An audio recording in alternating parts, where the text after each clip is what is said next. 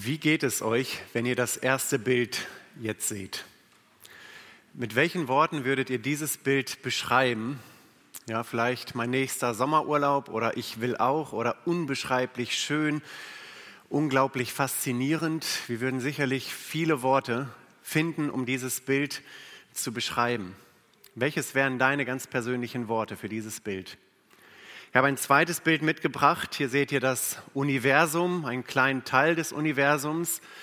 Mit welchen Worten würdet ihr, wenn ihr über das Universum nachdenkt, das Universum beschreiben? Die ganze Komplexität, all das, was Gott sich da erdacht hat. Ich glaube, auch da würden die Worte fehlen, um genau das zu beschreiben, was man vielleicht empfindet, wenn man anfängt, sich damit zu beschäftigen. Ein nächstes Bild, was fällt euch ein, selbst wenn ihr eine ganz einfache Wiese seht? Eine große grüne Wiese in ihrer Einfachheit, in ihrer Schönheit. Mit welchen Worten könntet ihr diese Wiese beschreiben? Welche Worte würdet ihr dafür gebrauchen? Ein viertes Bild, welches welche Worte würdet ihr dafür gebrauchen? Ein Bild, das sich vielleicht irgendwie beißt, aber doch irgendwie in sich faszinierend und schön ist. Die Komplexität eines Tieres, die Schönheit eines Tieres, die, die Farbenpracht, die Blumen, all die Schönheit. Welche Worte würden wir dafür gebrauchen? Welche Worte würden wir gebrauchen, um folgendes Bild zu beschreiben? Was sind die Worte, die euch einfallen, wenn ihr uns als Gemeinde seht, die FEBG Espelkamp, die FEBG Lübbecke, welche Worte fallen euch dazu ein? Bei den ersten Bildern, wie gesagt, sicherlich bildhaft schön, traumhaft, märchenhaft, unfassbar, unglaublich, zu schön, um wahr zu sein. Und wie ist es bei diesem Bild? Steht die Schönheit der Gemeinde in unseren Gedanken da als eine feste Größe? Auch hier vor Ort, auch hier in Espelkamp? Oder sehen wir vielmehr die Ruine, die Baustelle, all das, was zu machen ist, all das, was vielleicht nicht läuft? Welches Bild hast du ganz persönlich von der Gemeinde, auch hier vor Ort in Espelkamp? Ich gebrauche gerne den Begriff, und den habe ich schon oft gebraucht, dass die Gemeinde immer beides ist. Auf der einen Seite ist sie Tempel auf der anderen Seite ist die Baustelle zugleich. Und wir brauchen eine gesunde Balance, Gemeinde auch als Tempel Gottes, als Braut, als geschmückte Braut äh, zu sehen, sonst gerät etwas in eine gehörige Schieflage. Wenn wir uns nur über Baustelle, nur über Baustopps und sonstige Dinge unterhalten, dann geht der Tempelgedanke komplett verloren. Und ich glaube, viele Menschen haben eine Beschreibung der Gemeinde, die ein Stück weit davon abhängig ist, welche Erfahrungen man in der Gemeinde gemacht hat. Ist man beispielsweise vielleicht hier in der Gemeinde zum Glauben gekommen, wurde man begleitet, hat vielleicht Jüngerschaft erlebt, erlebt vielleicht eine tolle Jugendzeit und vieles mehr, dann wird die Beschreibung der Gemeinde wahrscheinlich auch durchweg etwas Positives sein oder überwiegend positiv sein. Wenn Gemeinde vielleicht etwas ist, wo man unglaublich viel Schweres erlebt hat, wo es vielleicht Konflikte gegeben hat oder man in einem Konflikt steht, wo Dinge vielleicht noch nicht vergeben oder ausgeräumt sind, dann kann es sein, dass man die Schönheit nicht sieht in einer Gemeinde, sondern nur das Graue äh, in einer Gemeinde. Ja, ich glaube, Gemeinde will mehr sein. Wir schließen heute den ersten Timotheusbrief ab. Es ist zwar ein Text mitten aus dem Timotheusbrief, der uns aber ganz groß die, die großen Linien der Heilsgeschichte aufzeigt und uns nochmal einen groben Überblick über das gibt, worüber wir in den letzten Wochen und Monaten nachgedacht haben. Ich möchte gerne den Bibeltext lesen, den finden wir in 1 Timotheus 3 ab Vers 14, die Verse 14 bis 16. Da schreibt Paulus zu Timotheus, 1 Timotheus 3, Vers 14 bis 16. Dies schreibe ich dir und hoffe bald zu dir zu kommen. Wenn ich aber erst später komme, sollst du wissen, wie man sich verhalten soll im Hause Gottes, welches ist die Gemeinde des lebendigen Gottes, ein Pfeiler und eine Grundfeste der Wahrheit. Und groß ist, wie jedermann bekennen muss, das Geheimnis des Glaubens. Er ist offenbart im Fleisch, gerechtfertigt im Geist, erschienen den Engeln, gepredigt den Heiden, geglaubt in der Welt, aufgenommen in die Herrlichkeit. Wir haben hier die ganz große Linie der Heilsgeschichte. Jesus Christus ist Mensch geworden, er ist für uns gestorben, er ist auferstanden, er ist zurück in den Himmel gegangen und jetzt ist Jesus der Baumeister seiner Gemeinde und wir finden die große rote Linie in der Heilsgeschichte. Und ich habe die Predigt folgendermaßen überschrieben, die Schönheit der Gemeinde Jesu Christi. Man könnte auch sagen, die, die Schönheit von Jesus Christus und seiner Gemeinde. Und das ist wirklich auch das Ziel auch dieser Predigt dass wirklich ein jeder, ob er zur Gemeinde gehört, ob er ein Besucher, ein Freund der Gemeinde, ob er im Livestream zugeschaltet ist, dass wir ein Stück weit neu einen, vielleicht sogar einen neuen Blick für das gewinnen, was Gemeinde ist und was Gemeinde sein möchte. In dem ersten Abschnitt oder das erste, was wir lesen, ist erstmal ja ein Gedanke, ich habe ihn folgendermaßen umschrieben, um die Schönheit einer Gemeinde zu sehen, braucht es die richtige Unterstützung in der Gemeinde. Ja, er schreibt in Vers 14, dies schreibe ich dir und hoffe bald zu dir zu kommen. Ja, Timotheus war jemand, der hatte natürlich vielfältige Aufgaben, aber er war auch Evangelist. Und wir sehen in ähm, 2 Timotheus 4, Vers 5, da heißt es, du aber sei nüchtern, Timotheus, in allen Dingen, leide willig, Tu das Werk eines Predigers des Evangeliums, erfülle redlich deinen Dienst. Also eine Vielzahl von Aufgaben, von Diensten, aber ein definierter Schwerpunkt ist die Verkündigung des Evangeliums. Und auch damals ein Evangelist, der war unterwegs, der war immer wieder mal in einer Gemeinde, hatte da verschiedene Aufgaben zu bewältigen, ging dann in die nächste Gemeinde, um da wiederum den Dienst äh, auszuführen. Und es gab eben auch dann für einen Evangelisten die Aufgabe, ganz konkret bei einem Gemeindeaufbau äh, mitzuhelfen, mitzuwirken. Und es gehörte eben auch dazu, dass jemand, der bei der Aufbauarbeit dabei ist, auch ein Stück weit ja, eine, eine interne gemeindeinterne Ausrichtung vorzugeben, ein Stück weit Strukturen zu schaffen, damit weiteres Wachstum auch innerhalb der Gemeinde ähm, ermöglicht wird. Gemeindefragen vielleicht auch ein Stück weit neu zu denken. Und was wir hier auf jeden Fall sehen, ist, dass dieser Timotheus ganz klar die Unterstützung von Paulus gebraucht hat und die hat er auch bekommen. Und das ist, was wir hier sehen. Es, ist, es geht um die Gemeinde in Ephesus. Ja, wir wissen, sie wird gelobt für die Liebe, die sie gehabt hat, für die erste Liebe. Äh, und das ist gut, das ist Dreh- und Angelpunkt. Aber darüber hinaus, über die Liebe hinaus, brauchte es verschiedene Dinge, damit die Gemeinde weiter wachsen kann, damit Dinge geklärt werden, damit die Gemeinde weiß, woran sie eigentlich sind, wenn es eben um ganz konkrete, auch strukturelle Fragen innerhalb der Gemeinde geht. Und diese Strukturen, die da waren, sie mussten, obwohl auch die Liebe da war, sie mussten angepasst werden. Ja, ein Bruder verglich das mal mit einer Art Baugerüst.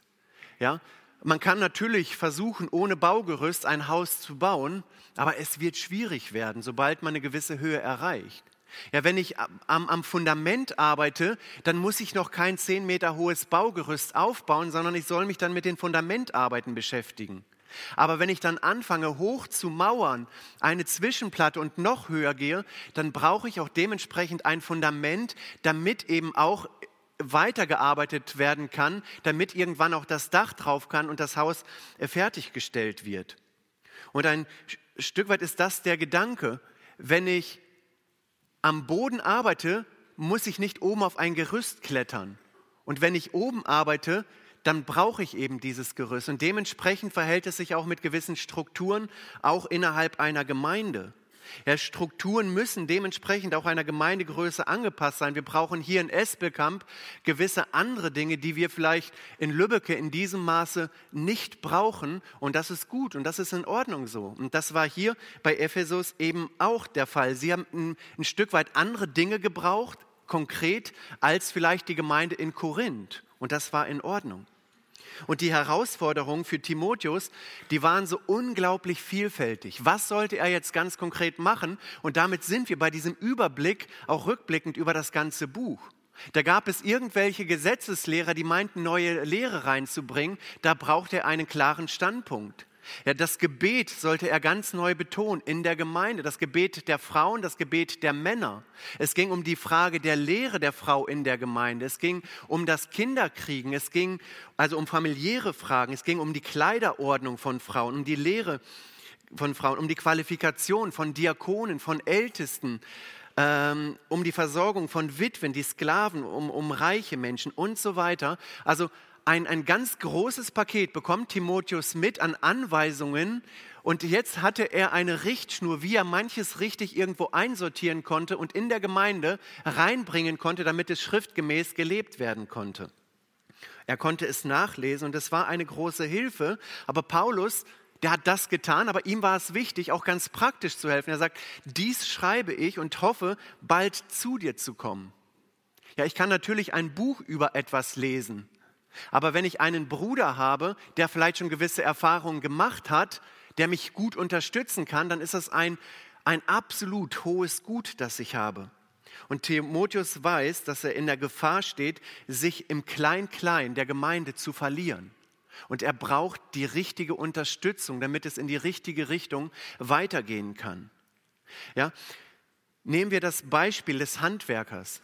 Ja, ich bin handwerklich persönlich nicht wirklich begabt. Ja, ganz oft eigentlich, wenn ich irgendwas handwerklich mache, mein guter Freund heißt YouTube. Ich schaue mir YouTube-Videos an, meistens so zwei, drei verschiedene Videos zu einer Sache.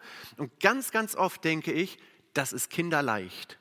Und wenn ich dann anfange zu machen, dann habe ich es ganz oft erlebt, dass ich die Sache ein zweites Mal machen musste oder wirklich immer auf Pause gedrückt habe, um Schritt für Schritt eine Aufgabe durchzumachen. Also theoretisch mir etwas anzuschauen, erweckt den Eindruck, das ist ja simpel.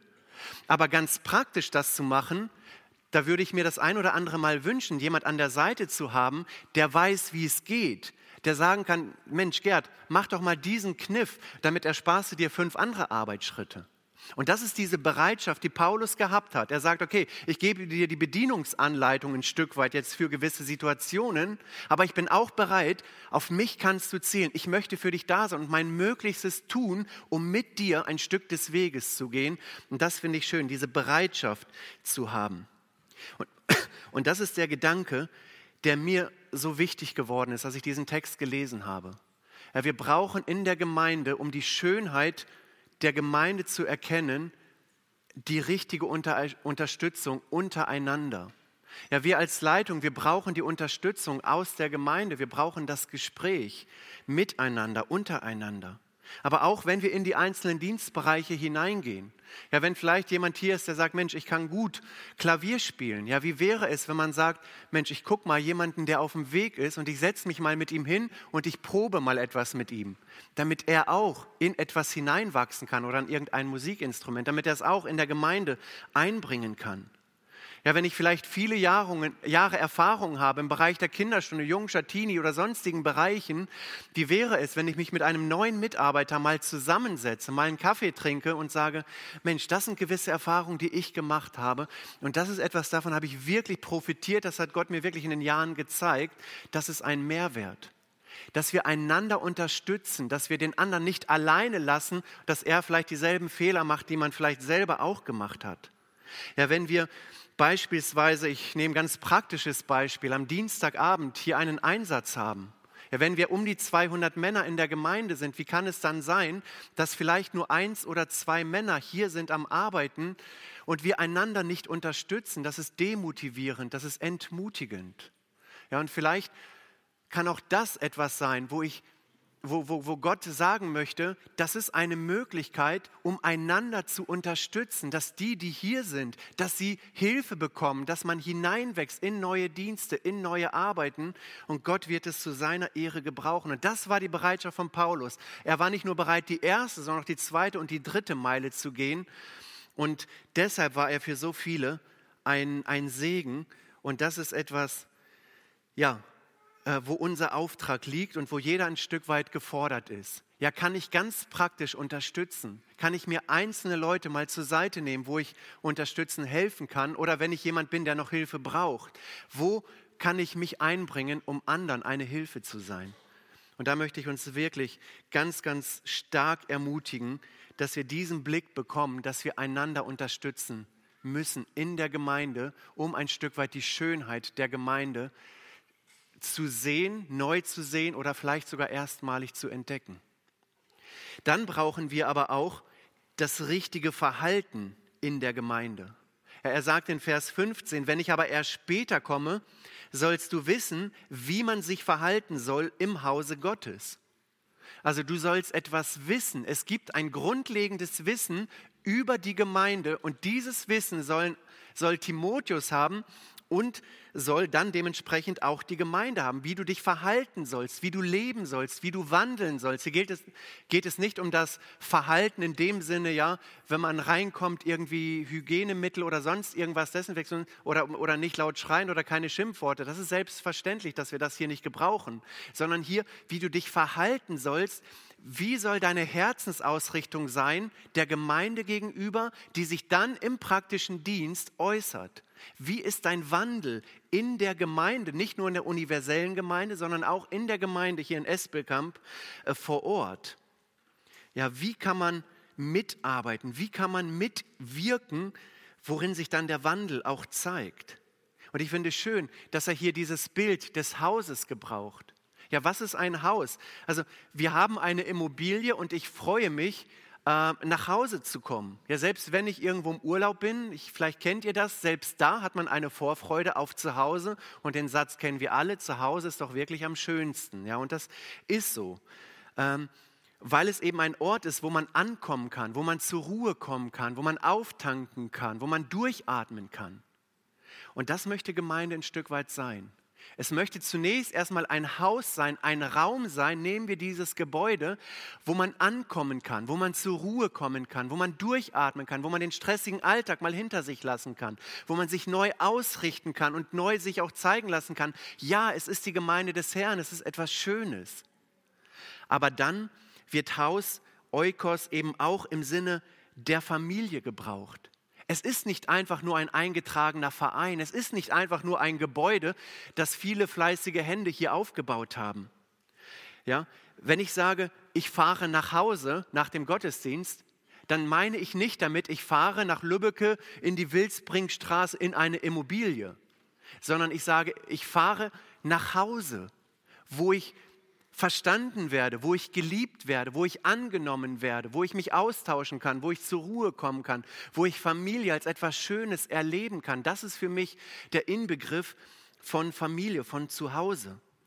Und so eben auch die Gemeinde. Die Gemeinde will nicht nur ein Ort sein, wo man Sonntagmorgen ist, vielleicht eine gute Veranstaltung bekommt, sondern ein Ort, wo man das einander ein Stück weit als Familie erlebt ja, wenn wir sagen, Mensch, wir fahren, man kann nicht überall dabei sein, wir haben viele Veranstaltungen, alles gar keine Frage. Ich möchte auch keinem da irgendwie ein schlechtes Gewissen machen, der dann sagt, jetzt kommt wieder die, die Keule, die Moralkeule, es ist ja eh schon alles so voll.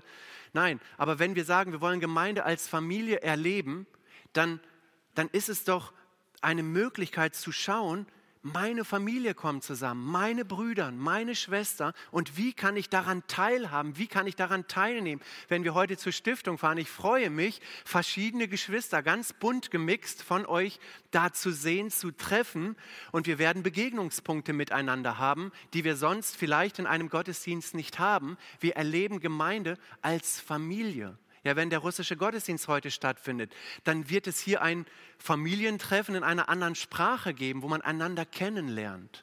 Gemeinde will Familie sein. Nicht nur ein Ort, wo man hingeht, sondern wo die Liebe Gottes weitergegeben wird, wo man ein Stück weit Kontrastgesellschaft erleben kann. Das, was man vielleicht auf der Arbeitsstelle nicht erlebt, kann man hier erleben. Und das Schöne an dieser Familie ist, dass wir Gott als den Vater haben. Und das macht es so besonders. Gott hat sich ganz bewusst für eine Gemeinde als Familie entschieden und nicht irgendwie als eine GmbH oder als eine AG oder sonst irgendetwas, sondern als Familie, als ein Ort, wo geliebt wird, wo man Liebe weitergibt, wo man zusammenwächst, wo Wachstum möglich ist. Und auch in einer Familie kann es mal Streit geben. Auch in einer Familie kann es Meinungsverschiedenheiten geben, aber das macht Familie so besonders, dass man trotz unterschiedlichen Sichtweisen miteinander sprechen kann, Vergebung zusprechen kann und trotzdem den Weg mit Jesus gemeinsam gehen kann. Und für Paulus war es eben wichtig, die Gemeinde, ein Timotheus, soll ein Wissen haben, wie man sich in der Gemeinde Gottes verhalten soll. Und so möchte ich uns ermutigen, uns alle, die wir hier sind, dass wir uns Gedanken machen über das Leben in der Gemeinde. Ja, jeder Einzelne, ich ganz persönlich muss mich hinterfragen, wie ist meine Grundhaltung zur Gemeinde? Sehe ich Gemeinde als Braut Jesu, als Tempel oder sehe ich nur Schwierigkeiten? Wie sehe ich die Gemeinde? Und dann gehört es eben zum eigentlichsten Kern, dass es innerhalb einer Familie auch gewisse Rechten, Rechte gibt. Und ich hoffe, das erleben wir, dass wir sagen, Mensch, es ist super, es gibt tolle Möglichkeiten, es gibt tolle Seminare, es gibt tolle Ausflüge und vieles mehr. Es gibt Rechte, es ist etwas Schönes, aber es gibt auch Pflichten. Wo ein jeder in unserer Familie gibt es gewisse Pflichten, die wir erwarten von unseren Kindern. Und das ist auch Gemeinde, wo jeder auch ein Stück weit die Pflicht hat, die Gabe, die Gott gegeben hat, herauszufinden und in der Gemeinde, zum Nutzen der Gemeinde einzusetzen. Und dazu möchten wir ermutigen. Es braucht das richtige Verhalten in der Gemeinde. Also die richtige Unterstützung, das richtige Verhalten, aber dann braucht es auch die richtige Sichtweise auf die Gemeinde. Und das sehen wir dann in Vers 15. Wenn ich aber erst später komme, also Paulus setzt alles dran, er weiß aber noch nicht, ob es klappt, sollst du wissen, wie man sich verhalten soll im Hause Gottes, welches ist die Gemeinde des lebendigen Gottes, ein Pfeiler und eine Grundfeste der Wahrheit. Und das hat mich motiviert, auch in diesem Vers. Es ist nicht nur einfach die Gemeinde. Es ist die Gemeinde und es wird hier explizit dieser Zusatz gebraucht des lebendigen Gottes. Die FEBG, sie gehört Gott allein. Es ist keine menschliche Einrichtung, wo irgendjemand sich überlegt hat, Mensch, ich gründe eine Gemeinde. Es ist seine Gemeinde. Und wir als Gemeinde, wir gehören zu seiner Familie.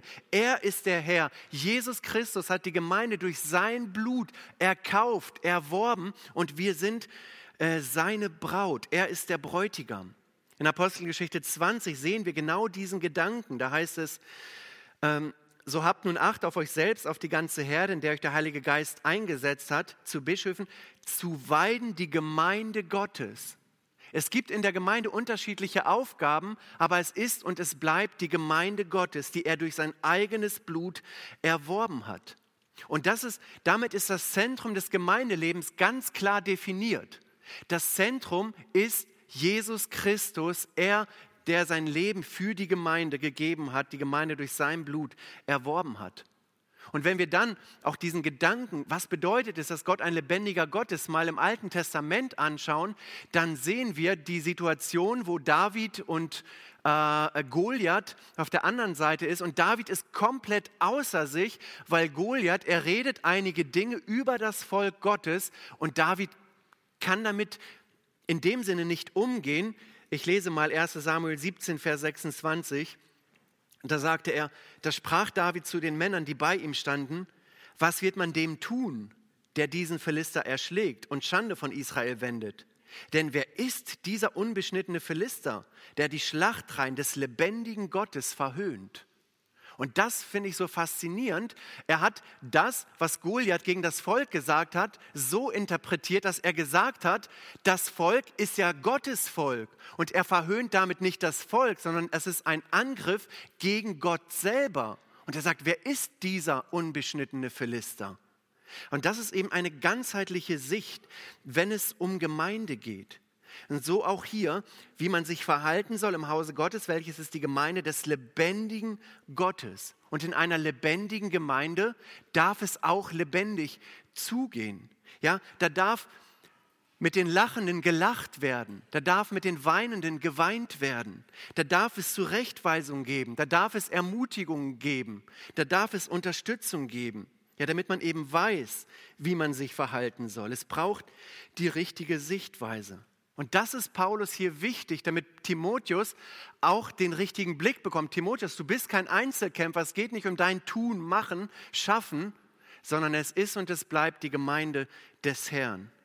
Ja, und da, wo auf der einen Seite Menschen toten Götzen nachlaufen, darf die Gemeinde auf der anderen Seite ein, ein Ort sein, wo es eben nicht der Tod regiert, sondern das Leben regiert, wie wir es eben beim Abendmahl gehört haben. Und woran merken wir, dass Gott lebendig ist?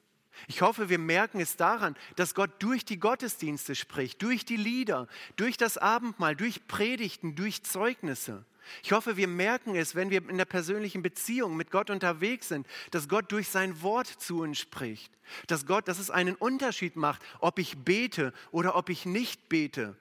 Daran sehen wir, Gott ist ein lebendiger Gott, weil er auf uns eingeht, weil er uns durch den Heiligen Geist führt und leitet, seine Wahrheit groß macht, seine Wahrheit offenbart.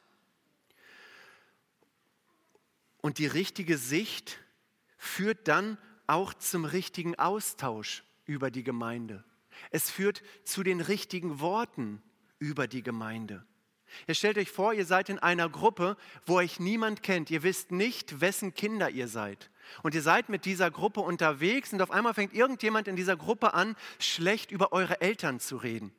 Und die hauen einen Klops nach dem anderen raus. Und das ist ja typisch, das ist die Familie Riegel und das sind die halt so, die ticken halt alle so. Und da wird über die Eltern hergezogen und was weiß ich was alles. Und ich bin als Kind dabei und ich weiß, wie meine Eltern sind und ich weiß, ob es der Wahrheit entspricht oder nicht. Was würde es mit mir machen? Was würde es mit euch machen, wenn so über eure Eltern geredet werden würde? Wahrscheinlich würde man innerlich Sturm laufen und irgendwann wird man nicht zurückhalten können und sagen, jetzt ist aber gut. Das sind meine Eltern, über die ihr redet.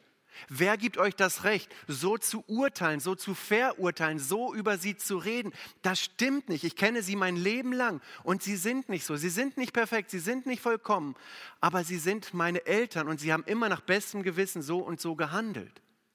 Ja, versteht ihr den Gedanken? Die richtige Sicht über die Gemeinde führt zum richtigen Austausch über die Gemeinde.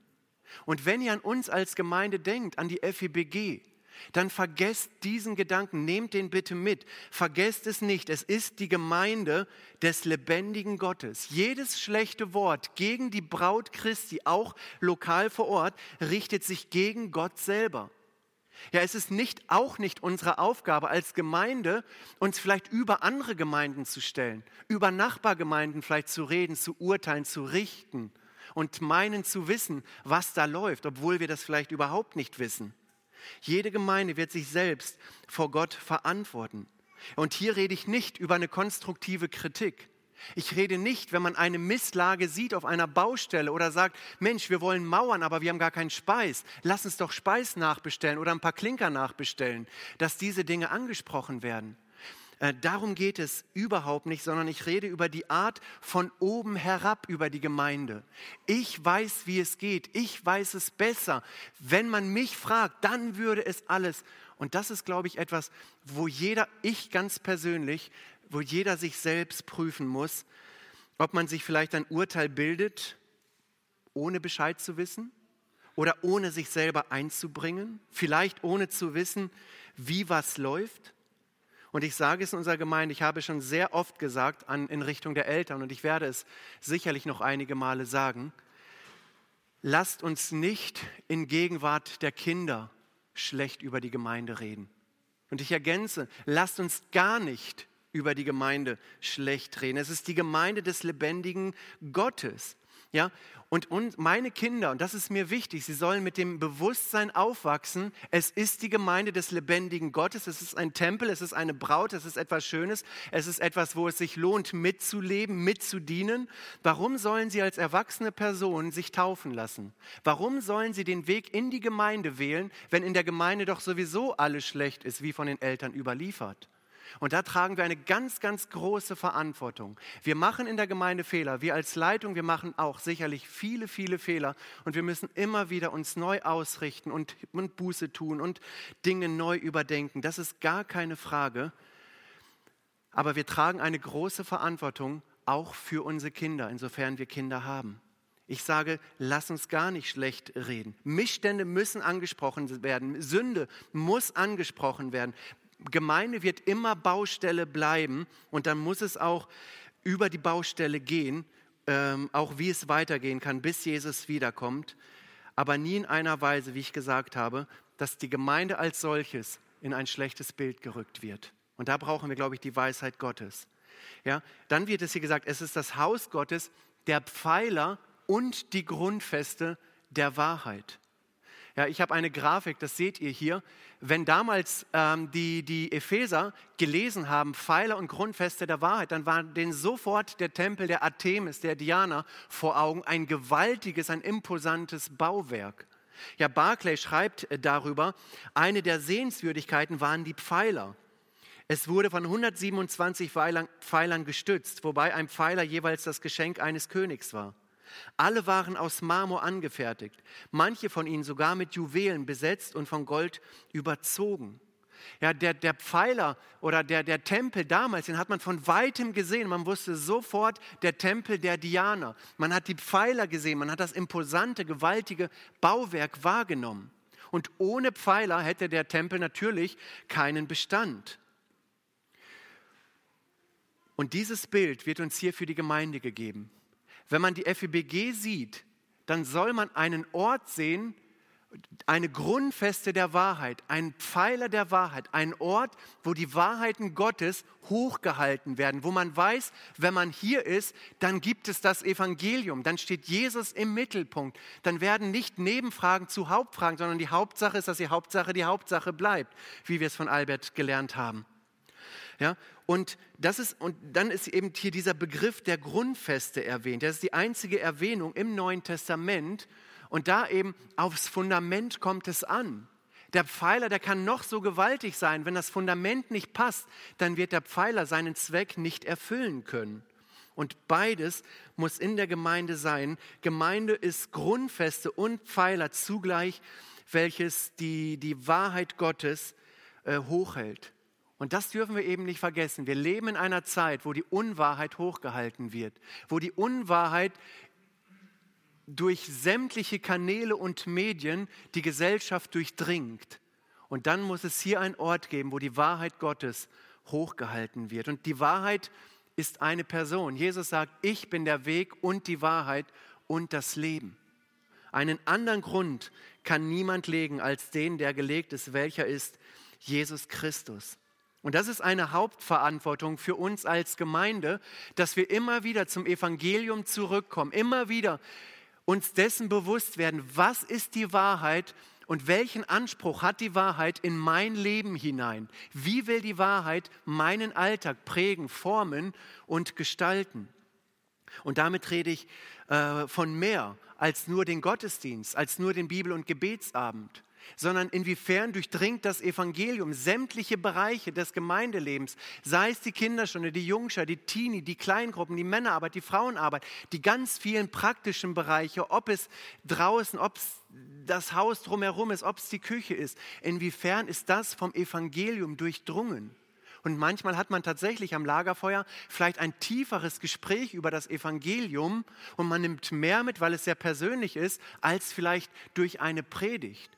Und alles, was in der Gemeinde geschieht, soll von der Wahrheit durchdrungen sein. Hier soll das Wort Gottes zu Hause sein. Und das brauchen wir. Wir brauchen die richtige Sicht auf die Gemeinde. Es ist das Haus Gottes. Er ist der Vater. Wir sind seine Familie. Und so wie der Tempel damals Schönheit, Macht, Herrlichkeit, Pracht ausgestrahlt hat, so dürfen auch wir als Gemeinde das ausstrahlen, weil es die Gemeinde des lebendigen Gottes ist. Ja? Und dann geht es zu guter Letzt um die richtige Person als das Fundament der Gemeinde. Also die richtige Unterstützung, das richtige Verhalten, ähm, dann die richtige Sicht und jetzt die richtige Person. Und das ist der Vers 16. Und groß ist, wie jedermann bekennen muss, das Geheimnis des Glaubens. Er ist offenbart im Fleisch, gerechtfertigt im Geist, erschienen den Engeln, gepredigt den Heiden, geglaubt in der Welt, aufgenommen in die Herrlichkeit. Ja, ein Hymnus über Jesus Christus. Ja, das Geheimnis des Glaubens, das Geheimnis, das so lange äh, verborgen war.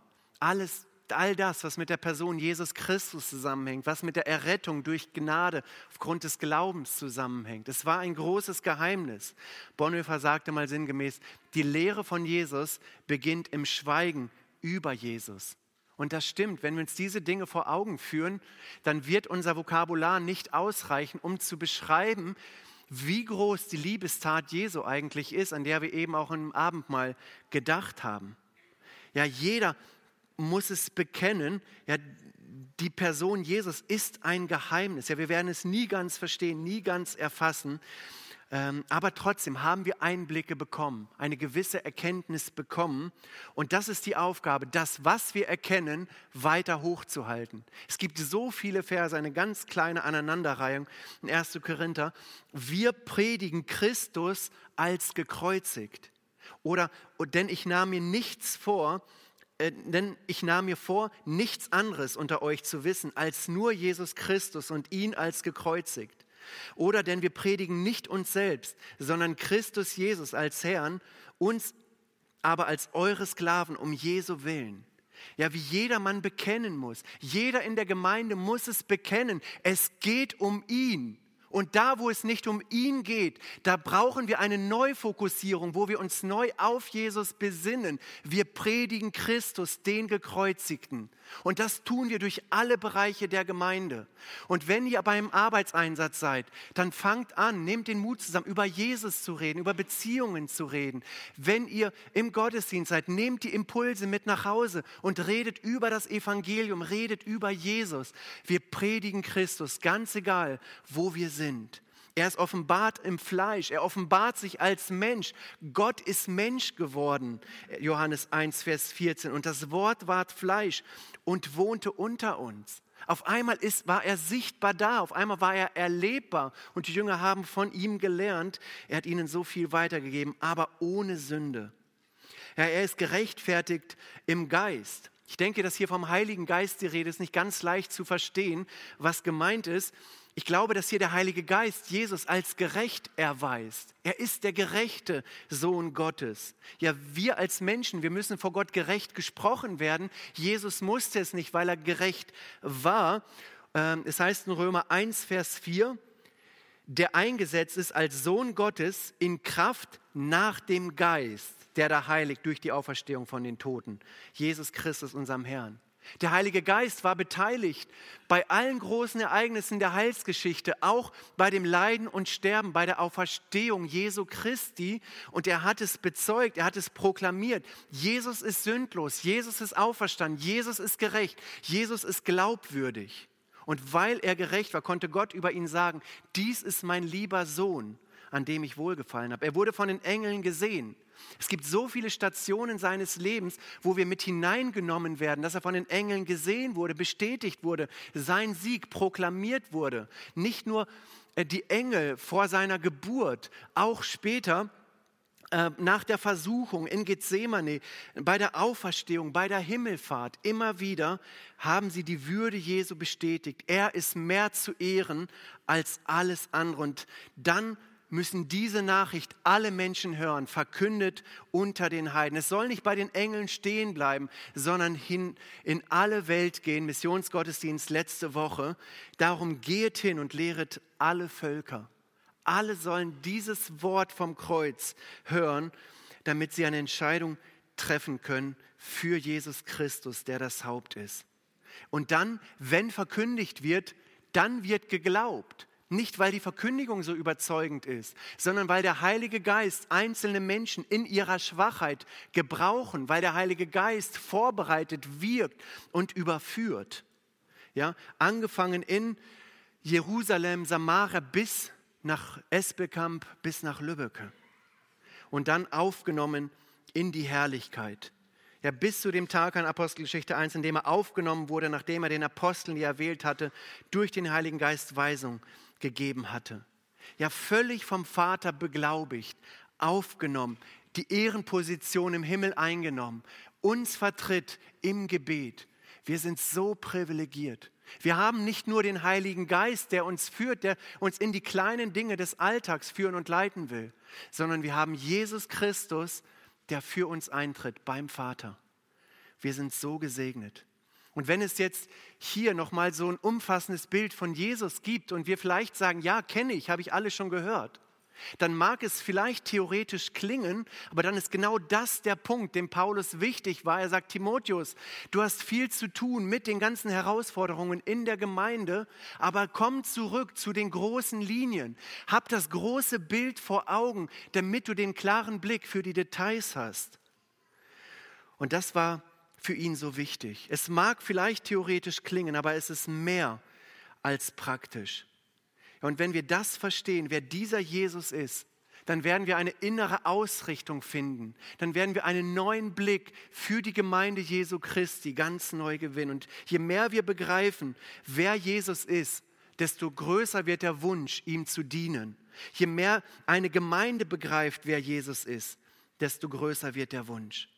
Und das brauchte Timotheus, die großen Linien, damit die praktischen Fragen richtig eingeordnet werden. Und damit möchte ich auch zum Ende kommen.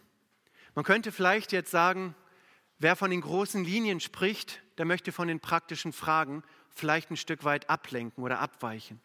Aber ich glaube, was ich eben sagte, das ist nicht der Fall, sondern die praktischen Probleme werden in das große ganze Bild eingebettet. Und auf einmal sieht man vielleicht nicht nur das Kleine, sondern man erkennt etwas Größeres, was einem hilft, Ausrichtung zu finden. Ich habe uns ein Bild für den Schluss mitgebracht. Sicherlich kennen viele das Bild, aber das Bild, das ist mir in den letzten Wochen und Monaten eben sehr, sehr wichtig geworden. Da sind drei verschiedene Bauarbeiter, die jeweils dieselbe Arbeit machen. Der ist der erste Bauarbeiter und er, er hat vielleicht seinen Dienst in der Gemeinde. Vielleicht ist er einer der treuesten Mitarbeiter in der Gemeinde und er macht Kinderstunde vielleicht seit fünf, seit zehn, seit 15 Jahren, Woche für Woche in aller Treue und er behaut den Stein und er setzt seine Gabe ein und er sieht seine Kinderstunde äh, und ist treu und engagiert. Und das ist gut. Und Gott sei Dank haben wir solche Geschwister in der Gemeinde, aber trotzdem würde dieser Person etwas fehlen, wenn er nur seinen einzelnen Bereich sieht. Er würde irgendwann daran kaputt gehen, weil ihm die große Vision, das große Bild fehlt. Und irgendwann wäre es nur noch frustrierend und ermüdend, den Stein zu behauen. Da ist ein zweiter Bauarbeiter in der Mitte. Er macht exakt dieselbe Arbeit, vielleicht sogar exakt die gleichen Jahre, dass er dasselbe tut, egal in welchem Bereich. Vielleicht ist es das Putzteam, das Singeteam, die Kleingruppe, ganz egal, was es ist. Aber er sieht, das, was ich tue, das ist nicht losgelöst von etwas.